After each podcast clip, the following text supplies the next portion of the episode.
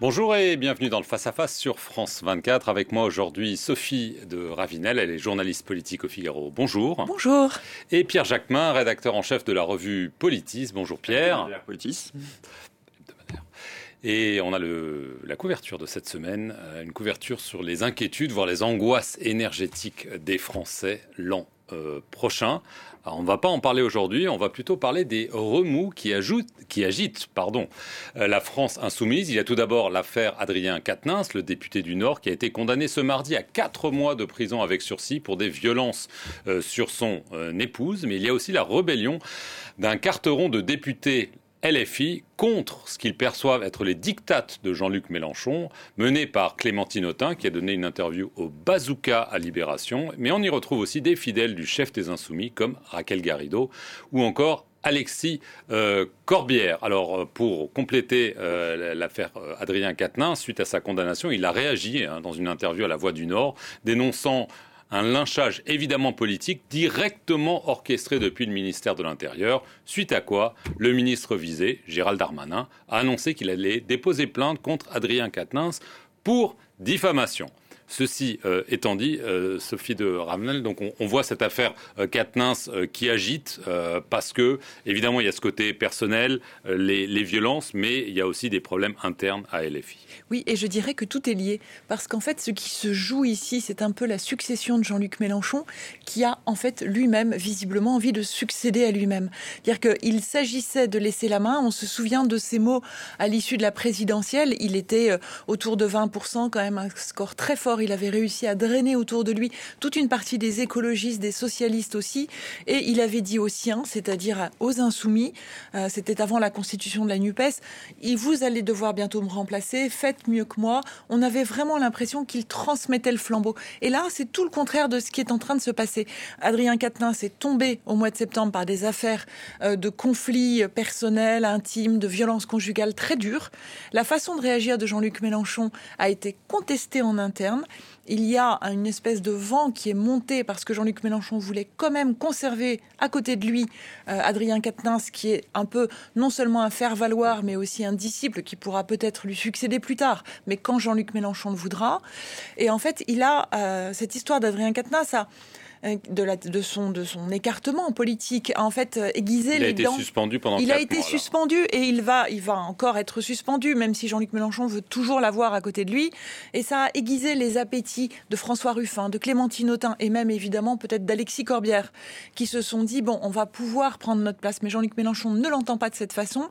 Et son plus fidèle parmi les fidèles, euh, qui est apparu au grand jour aujourd'hui, Manuel Bompard, l'a aidé à écarter ses ambitions pour laisser Jean-Luc Mélenchon continuer à s'imposer dans le mouvement. Pierre Jacquemin, est-ce que, vous êtes d'accord? Parce que c'est vrai que quand Jean-Luc Mélenchon dit euh, à la suite de la première faites mieux que moi, c'est peut-être aussi une façon de dire est-ce que vous êtes capable de faire mieux que moi? Oui, alors c'est vrai que ce qui est intéressant en tout cas d'analyser, c'est qu'aujourd'hui ceux qui sont écartés de la France insoumise, et je pense notamment à Clémentine Autain et François Ruffin, sont les deux voix un peu dissonantes qui se sont fait entendre ces derniers temps, y compris. Pourquoi sont-ils écartés? Parce qu'on parle de cuisine interne, voilà. Bien sûr, c'est là où j'allais en venir, c'est que vous voyez Clémentine Autain est celle qui depuis longtemps maintenant euh, explique qu'au sein de la France insoumise il y a des problèmes de démocratie interne et qu'il faut revoir euh, le mode de fonctionnement de la France insoumise. François Ruffin, lui, a eu l'audace euh, de mettre un peu de politique à cette famille politique en ayant euh, des propos sur les erreurs qui ont été celles de la France insoumise en n'allant pas chercher un électorat populaire, en investissant davantage les centres urbains euh, des catégories sociales supérieures. Ça n'est pas plus au sein de la France insoumise. Et en introduisant un débat sur le travail. Et en introduisant un débat sur le travail. Tout ça fait que ces deux-là sortent du lot et en tout cas on les voit dépasser, euh, leur, tête dépasse un peu du, lot de la France insoumise. Visiblement ça ne plaît pas et visiblement je pense aussi que Jean-Luc Mélenchon n'a jamais, ou en tout cas aujourd'hui sans doute regrette-t-il de ne pas être au Parlement, sans doute regrette-t-il de ne pas être député, donc de ne pas être un acteur. Il est reste un acteur de premier plan, mais pas un acteur du jeu des politiques qui se joue aujourd'hui à l'Assemblée nationale. C'est vrai qu'aujourd'hui, tout se passe quasiment à l'Assemblée nationale. Donc tout ça fait qu'aujourd'hui, ces écartements, euh, ces mises au banc, en tout cas d'une partie des anciennes personnalités de la France insoumise, sont sans doute le fait euh, que euh, Jean-Luc Mélenchon n'aime pas beaucoup que tout ça ne soit pas contrôlé de l'intérieur et que Le rôle de Manuel Bompard, qui a toujours été le second de, Jean-Luc Mélenchon, il a été le directeur de, directeur de campagne de Jean-Luc Mélenchon. Aujourd'hui, en reprenant le poste de coordinateur, c'est pas un poste de secrétaire national, c'est un poste un peu, euh, un peu nouveau qu'on découvre en politique, parce que vous savez, l'histoire des partis politiques crée des, présidents à droite ou des secrétaires nationaux euh, à gauche. Là, on a un coordinateur, on ne sait pas très bien quelles sont ses fonctions, comment il est élu. Ça devait être Adrien Quatennens. C'était Adrien Quatennens, et il, il, va être aujourd'hui, il est aujourd'hui remplacé par Manuel Bompard, Bompard qui, qui va dans, qui qui, je crois, en tout cas, suit les pas de Jean-Luc Mélenchon. Vous vous souvenez, Jean-Luc Mélenchon, sur la question de la démocratie, je finis juste là-dessus, pardon. Euh, Jean-Luc Mélenchon disait la démocratie, ça n'est pas que le vote. Aujourd'hui, Bompard, il nous sort dans une interview euh, de, de, Mediapart la démocratie, ça n'est pas que le vote. Pour dire, en gros, il n'y a pas de problème de démocratie chez nous, tout fonctionne au consensus. Sauf que, comme le dit Clémentine Autain dans, Libération, tout se fait un peu par cooptation. Oui, elle a, même des, des, mots, des, mots, plus durs, hein, Clémentine Autain.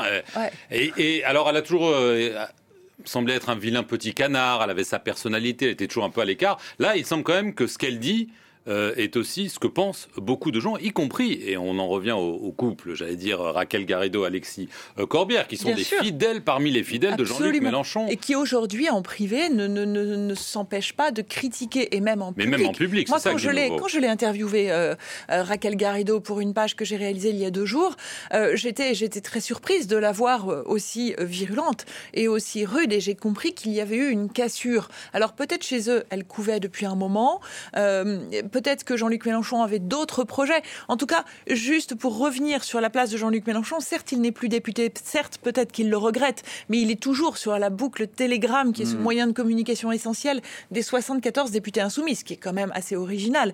C'est-à-dire qu'il est présent sans être présent. C'est une espèce de présence fantôme et, son influence, puisque les députés, les parlementaires, enfin, je parle sous leur contrôle sans les avoir avec nous, mais enfin, euh, ils ont quand même, ils sont impressionnés par la figure de Jean-Luc Mélenchon. Ils continuent à avoir une espèce de rôle interne assez puissant. Même Clémentine Autain et François Ruffin sont, assez euh, gênés. Euh, ils n'osent pas trop montrer au fond parce que la question, toute la question est de savoir comment vont réagir ces 74 députés, ce groupe de la France insoumise. Euh, Jean-Luc Mélenchon savait que c'était très facile à diriger avec la, très grosse poignée qu'ils avaient sous la précédente mandature. Là, 74, c'est différent. Et le retour d'Adrien Quatennens est assez contesté en interne. Il y a un silence hostile à l'idée qu'il puisse revenir. On l'entend, moi j'interview, je, rencontre euh, beaucoup de militants qui sont des cadres politisés du parti, qui n'ont pas forcément des responsabilités, mais qui sont très gênés par cette présence d'Adrien Quatennens. Et c'est pour ça que je vous disais tout à l'heure, justifié ou pas, parce qu'en en fait on ne le saura jamais sans doute ce qui s'est réellement passé dans son couple. C'est juste que du point de vue symbolique, pour une formation comme celle-ci, qui a voulu être vraiment euh, à l'avant de l'avant sur les questions féministes, eh bien, c'est difficile euh, de, prétendre aujourd'hui euh, réintégrer cette figure médiatique dans le parti. Et c'est très étonnant parce que ce qui se joue là, avec l'affrontement entre Gérald Darmanin, le ministre de l'Intérieur, et Adrien Quatennens, donc la figure, l'ancienne figure forte des Insoumis, alors que tous les deux, puisque Gérald Darmanin aussi, s'il a été blanchi ou disons s'il y a eu un non-lieu, a été accusé euh, de, par, viol. de, viol. par des féministes, euh, par des femmes. Sandrine Rousseau était montée au créneau contre lui, mm. euh, et d'autres à gauche. Et donc là, c'est très étonnant d'avoir ce conflit entre les deux figures. Alors, est-ce que ça a des conséquences, évidemment, au-delà de LFI On sait que LFI est la partie dominante de, de la NUPES, mais évidemment, on imagine que si le reste de la NUPES voit que les couteaux sont aiguisés à LFI, ils vont se dire on peut aiguiser les nôtres aussi. Il y a une bonne nouvelle d'abord parce que ce week-end, il y a eu aussi l'élection d'une nouvelle euh, présidente, euh, secrétaire nationale pardon, d'Europe Écologie Les Verts. Il y a une nouvelle donne parce que euh, une partie de la gauche, oui, qui a mis le point sur les i, qui semble aujourd'hui être un tout petit peu critique sur la stratégie qui est celle de la Nupes, qui se montre pas une grande passionnée, en tout cas je trouve, pour la, stratégie de rassemblement, puisqu'elle a déjà dit qu'elle elle voudrait une liste autonome aux européennes. Mais plus généralement, pardon de revenir sur cette histoire d'Adrien Quatennens, c'est peut-être la question que vous posiez. Est-ce que ça, ça, va rebondir aussi sur l'ensemble de l'échiquier politique à gauche? Je pense oui, parce que toute la gauche met pression sur euh, met la pression sur la France insoumise pour qu'elle soit ferme sur le sujet d'Adrien Quatennens. Mais moi, je dis une chose. Moi, j'ai une conviction personnelle dont tout le monde se fout, mais je pense qu'Adrien Quatennens, effectivement, n'a plus sa place euh, à l'Assemblée nationale, compte tenu de ce qui vient de se passer. De ce qui, Lui estime qu'il a déjà payé très cher pour quelque chose qu'il a admis. C'est précisément la raison pour laquelle la gauche, la NUPES, doit s'interroger et doit donner une réponse à la question que je vais poser. Une fois qu'on a qu'on a eu sa peine, qu'on a été condamné, qu'on a, euh, qu'on a donné, euh, rempli sa dette à la société, qu'on a été condamné, qu'on a fait qu'on a, qu'on a purgé sa peine. Que fait la société? Est-ce qu'on met au banc de la société toute sa vie une personne qui a été condamnée pour agression sexuelle ou agression euh, conjugale? Caroline Dehaas se pose dans notre mais les édition aujourd'hui. Que j'écoute avec beaucoup d'attention, je trouve n'ont pas répondu encore à cette question. Et je ne les accuse pas, hein, parce que on découvre des choses nouvelles aujourd'hui qui se posent dans le débat de société. Mais c'est pas simple à y répondre. Donc c'est pas tout blanc, tout noir. Est-ce qu'il faut virer Adrien Quatennens de l'Assemblée nationale Je pense qu'aujourd'hui c'est compliqué, y compris sur le plan judiciaire, y compris sur le plan de la justice médiatique. C'est compliqué pour lui de revenir à l'Assemblée nationale, mais est-ce qu'il doit être condamné et mis au banc de la société jusqu'à la fin de ses jours et ne plus revenir en politique? Ça, je ne le crois pas. Mais je pense que c'est aux féministes de donner des éléments de réponse à ça et à la gauche de s'approprier ces éléments de réponse. Ou en tout cas, même pas qu'à la gauche. D'ailleurs, toutes, les, formations politiques doivent se poser ces questions. Parce que c'est pas qu'Adrien Quatennens. Adrien Quatennens a la chance de pouvoir passer sur BFM et de faire son interview dans, dans la Voix du Nord la question se pose pour 90% des femmes qui sont victimes de violences euh, sexuelles ou de violences conjugales et qui n'ont pas euh, voix au chapitre au micro d'une télé ou de la radio. Donc euh, pour ces femmes-là, il faut avoir une réponse sur que fait-on des hommes qui ont été violents une fois qu'ils ont purgé leur peine. Et je pense que la réponse, ne doit, la réponse ne doit pas venir que des féministes, mais de la société tout entière. Bien sûr.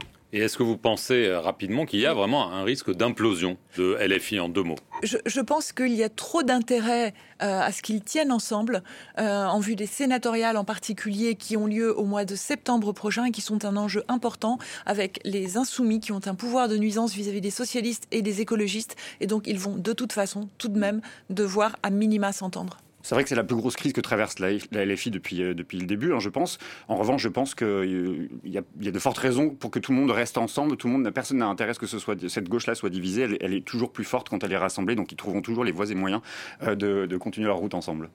Merci à tous les deux et merci à vous d'avoir suivi ce face-à-face -face sur France 24. Restez sur nos antennes pour plus d'informations.